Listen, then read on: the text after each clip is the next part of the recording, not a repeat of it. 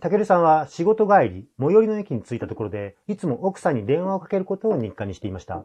その日も携帯に電話をかけて、あ、もしもし、俺駅着いたけど、なんか買ってくものある？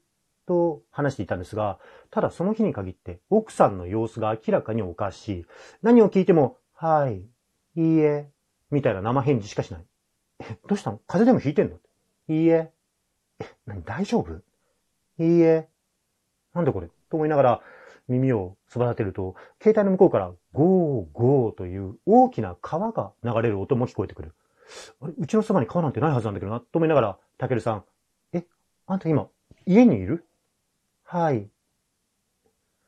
何かこう、胸騒ぎがしたたけるさんは、意を決してこんなことを聞いてみたんです。え、あなたさ、なんか最近俺に隠してることあるよね？と言うと、ピタッと返事が返ってこない。そんな沈黙が続いた後。という汚ましい笑い声が聞こえてきて、うわっと思わず携帯を切って、たけるさん家に急ぎました。玄関をガチャって開けると、そこには誰もいない真っ暗な部屋があって、そのリビングのテーブルに奥さんの携帯がポツンと置いてある。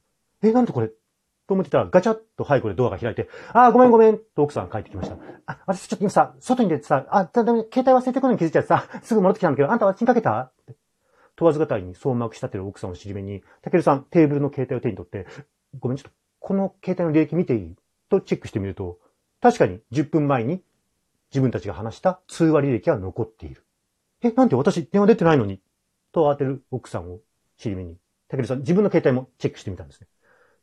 ただ不思議なことに、その携帯には10分前にしたはずの発信履歴。それは一切残っていなかったそうなんです。